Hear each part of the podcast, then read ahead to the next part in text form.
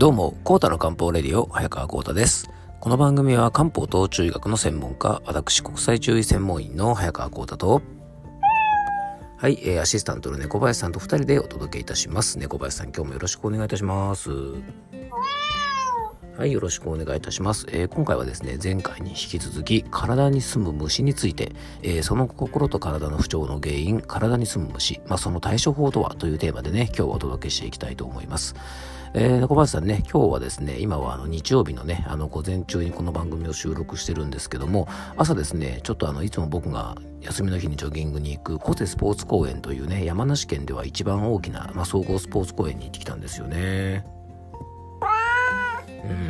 うん。だからね、ちょうどね、小林さんね、あの、プロ野球のですね、え、っと、イースタンリーグかな？あの、いわゆるあの、二軍のね、あの、公式戦が、あの、地元の山梨県で開催されてるってことで、結構朝早い時間だったんですけどね、もうあの、結構、あの、人がもう集まってね、イベントの準備というかですね、なんかテントでいろいろね、グッズ売り場を作ったりとか、売店作ったりしてたりね、あと、あの、野球が好きな子供たちがですね、結構早くからね、もう集まってるなどね、なかなかあの、ちょっと賑やかだったんですよね。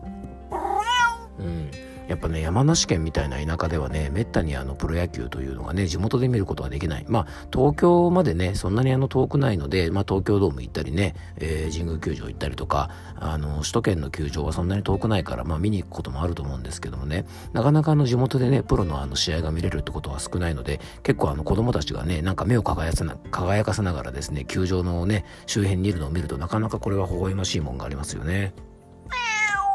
うん、で、まあ、このね、小瀬スポーツ公園というとこなんですが、ちょうど家からね、行って帰って、公園の中を一周するとですね、16キロか17キロぐらいになるので、まあ、ちょうどね、ジョギングにはいい距離なので、よく休みの日に行くんですけども、ここはですね、実は僕がね、あの、よくジョギングに行く理由がもう一つあるんですよね。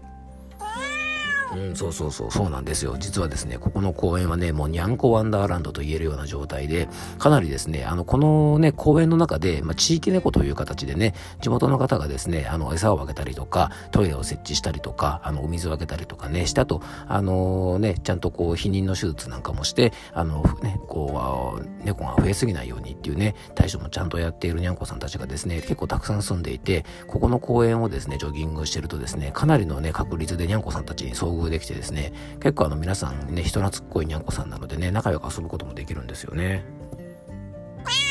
うん、なのでですね、まあ、あのー、ね、もし山梨県に来ることがあってですね、にゃんこ好きな方はですね、よかったら、あの、個性スポーツ公園遊びに行かれてみてください。はい。えー、ということでね、今日は猫の話ではなくて虫の話ですね。えー、コータの漢方レディオ、今日もよろしくお願いいたします。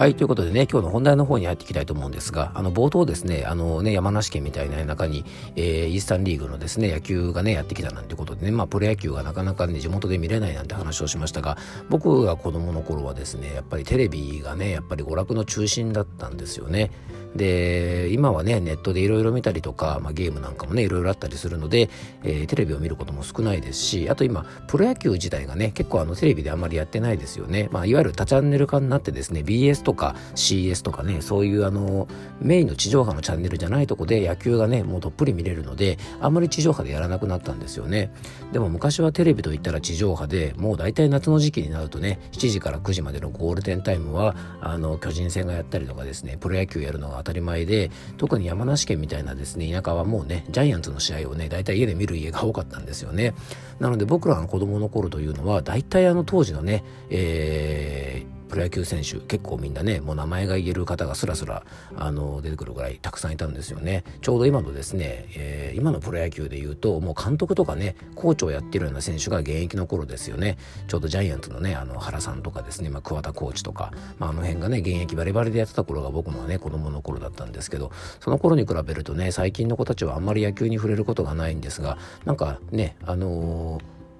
プロ野球のね試合を見に来るところで子供たちがね球場に集まってるとこ見るとねなんとなく微笑ましくてね自分の子供の頃を思い出すななんて思ってねあのちょっとほっこりしておりました。はい、えー、本題に入っていきましょう。えっと昨日からですねえっとまあ虫の日6月4日が虫の日だったということでねあのちょっと2回に分けて体の中に住む虫ということでねお届けしております、まあ、体の中に住む虫なんていうとですねえってこう思うかもしれませんが決してですね幼虫とかサナダムシとかあのそういうですね本当のあのねあのガチなやつではないんです。ですね。えー、前回お話ししたのはですね、えー、体の中にはですね、えー、三子という3匹の虫が住んでいるというふうにですね、えー、中国の三大宗教の一つ、えー、道教での教えでね、そういう話があるよということで、で、このね、三子というのがですね、えー、まあ2ヶ月に1回ぐらい体の外にね、あの出てきてですね、天にいる神様に、この人こんな悪いことしてましたぜっていうね、告げ口をして、まあ悪いことばっかり言ってると、この三子にね、あの密告されてですね、寿命がね、神様によって短くなるようなんていう話をしました。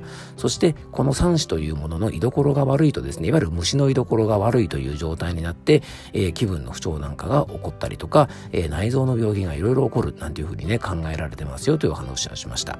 で、よくですね、まあ、虫を使った言葉、あの、いろいろね、僕たちの心の状態を表すときに使いますよね。えー、虫の居所が悪いとか、腹の虫が収まらないとかね、いろんな話があるんですが、実はね、体の中に住む虫というのは、この3子だけではないんですね。もう一つですね、非常にあの、僕たちの、えー、体の中に住む身近な虫があります。それが、寒の虫ですね。で、寒の虫っていう字はですね、今はなんとか山いだれに甘いって書くのかな。そんなような寒なんですが、もともとはね、肝臓の肝に虫と書かれていたという説があります。で、寒の虫というのはですね、あの、乳幼児の夜泣きや感触とか引きつけなどを起こしやすい状態のことをね、指す、ま、いわゆる俗称なんですね。まあ、要は子供のヒステリーのようなものですね。で、中医学では昔から、まあ、肝臓の肝と書いてですね、その肝という五臓の一つが自律神経とかストレスで症状が出る場所だというふうに考えられましたので、えー、さっきちょっとお話しした三子同様ですね、どうやら体の中に住む虫はイライラさせるのがですね、本当に好きみたいですね。うん、三子というのもですね、本当情緒をね、あの、狂わせる、そういう虫ですし、肝の虫というのもですね、子供のヒステリーを起こすわけですから、まあ、これはやっぱりね、あの、どうやら虫というのは心の状態に非常につながっていると考えるらしいです。で、観音虫というとですね、あの、夜泣きね、あの、夜泣きとか感触にはですね、渦救命丸というね、お薬が非常に有名ですよね。で、このね、渦救命丸というお薬、まあ、いわゆる漢方薬ではないんです。いわゆる民間薬みたいなものでね、えー、生薬を使って、えー、作られたね、あの、お薬なんですけども、あの、使われている生薬構成を見るとですね、実は漢方薬で気の巡りを整えると言われる、いわゆる気疲れとか、そういったものにね、ストレス疲労とか、そういった時にね、使う生薬がかなり使われてているので、やっぱりね、あの、昔から、まあ、あの、そういうね、寒の虫とかイライラには、そういう生薬がいいというふうに考えられてたんですね。で、ちなみにこのね、五臓の肝を養う、要はね、肝の虫とつながりがある肝を養う時間帯というのがありまして、シゴル中と呼ばれるですね、漢方にはね、時間栄養、時間健康学みたいなものがあるんですね。で、この肝の虫とつながりが深い肝を養う時間というのはですね、えー、牛の国と言われている夜中の1時から3時ぐらい、まあ、夜泣きなどの時間をね、考えると、ちょうどその時間に、やっぱりね、夜泣きというのが起こるんですね。肝の時間に起こるわけですね。はい。えー、でね、あのーまあこのシゴル虫に関してはね、またいろいろとね、あの話をするとちょっと長くなるので割愛しますが、じゃあこういうね、体の中に住む虫が暴れないようにするため、缶の虫が暴れないようにするため、三子という虫がね、ちゃんと自分のいる場所にすっぽり収まってね、あの虫の居所が悪いようにしないためには、どんな養生が必要なのか、えー、ちょっと考えていきたいと思います。で、結果的にですね、どんな虫も心をイライラさせたりするわけですから、イライラを防止するような養生というのは、えー、結果的にですね、体の中の虫をおとなしくされる、ね、おとなしくする方法になるんじゃないかなということで、えー、ちょっと考えてみました。要はね、心が穏やかであれば、虫もきっと暴れないんじゃないかなということですね。で、そこでおすすめなのがですね、実はハーブ類だと思うんですね。でね、これ面白いことに、実際のね、あの、まあ、えっ、と、生きてる虫ですね。まあ、蚊とかね、ハエとか、まあ、いろんな虫がいますが、そういう虫もですね、実はハーブが非常に苦手で、ハーブというのはですね、古来から虫除けとしてもね、あの、本当に活用されてきました。で、体の中にも、体の中の虫除けにもですね、実はこのハーブというのが使えるので、まさにね、一石二鳥じゃないかなと思います。なんか冗談みたいな話ですがね、あの、あながちこれ外れてるわけじゃないんですね。で、実はハーブというのは非常に香りがいいものですよね。で、香りの良いものというのは、中医学では気の巡りを良くすると考えられていて、心とか体のね、調子を整えるのはもちろんですが、ストレス疲労とか心の状態を非常に安定させてくれると考えるのですね。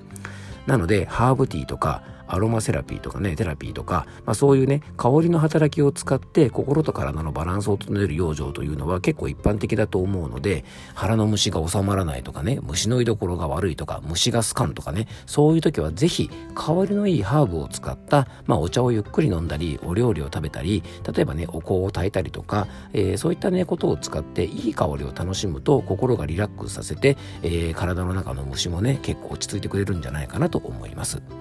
あとは缶の虫を助ける缶を助けるのは酸味が非常にいいと言われてますのでね、えー、爽やかな酸味の効いた酢の物とかね。あの香りのいい柑橘系の果物レモンなんかでもいいと思うのでね、えー、これからね上手に活用するといいと思います。でね、特にこれから暑くなる時期におすすめのハーブはミントで、ミントはね、発火としてもね、あの、いろんな漢方薬にも使われていますし、えー、生薬としての働きはですね、清熱作用といって、えー、体にこもった熱も冷ましてくれる、ね、喉の不調なんかにも発火はよく使われますが、あの時期なので、これから暑くなってきてね、体の中に熱がこもった時なんかは、このミント上手に使っていただくとね、いいんじゃないかなと思います。あの、ライムとミントでね、あの、ちょっとノンアルコールのモヒートなんかを作ってね、飲んでもいいんじゃないかなと思いますし、あの、炭酸水とかね、お水に、えっと、ミントをね、入れて、あの、ミント水みたいな形にして飲んでも結構美味しいんじゃないかなと思います。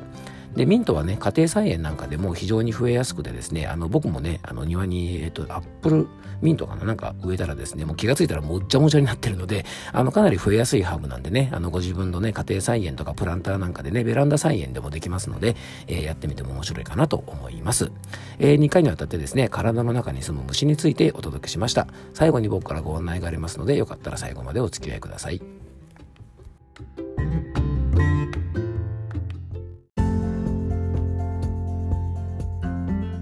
はい、ということでね、2回にわたって体の中に住む虫についてね、ちょっとお届けをさせてもらいました。えっと、前回言ったかな、僕自体はですね、虫は本当に大嫌いで、カブトムシとかクワガタぐらいしか触れないんですね。あの、多分 G とか出てきたら、ま、真っ先に逃げるタイプなんでね、あの、誰か G が得意な人がいたら退治してください。えー、猫飼さんは得意かな？やっぱ嫌んですかね。まあ、にゃんこさんなんだからね、虫ぐらい退治してくださいよ。まあ、きっとね、もし僕の家にですね、へんてこな虫が出たらですね、僕のね、えー、愛するケアル、えー、ちゃんがですね、退治してくれるんじゃないかなと思います。はい。キャノゾケアルさん。はい、ということでね、えー、最後に僕からご案内です。えー、この番組ではあなたからのメッセージやご質問、番組テーマのリクエストなどお待ちしております。えっ、ー、と、専用のメッセージフォームがね、番組詳細にリンクを貼り付けておりますので、そちらからぜひよろしくお願いいたします。で、僕との漢方相談をご希望の方は僕のお店のホームページがね、えー、番組詳細の方にリンク貼ってますからね、えー、ホームページの問い合わせフォームなどからお気軽にご連絡ください。遠方の方はね、オンラインでの相談もしております。そして6月29日の水曜日夜8時から、えー、夏のですね、夏を快適に過ごすための漢方的養情報ということでね、まあ、これから暑くなる時期を快適に過ごすための漢方の知恵について、えー、僕がお話をさせていただきますので、興味がある方は番組詳細の、えーオンラインセミナー用のホームページをぜひご覧ください、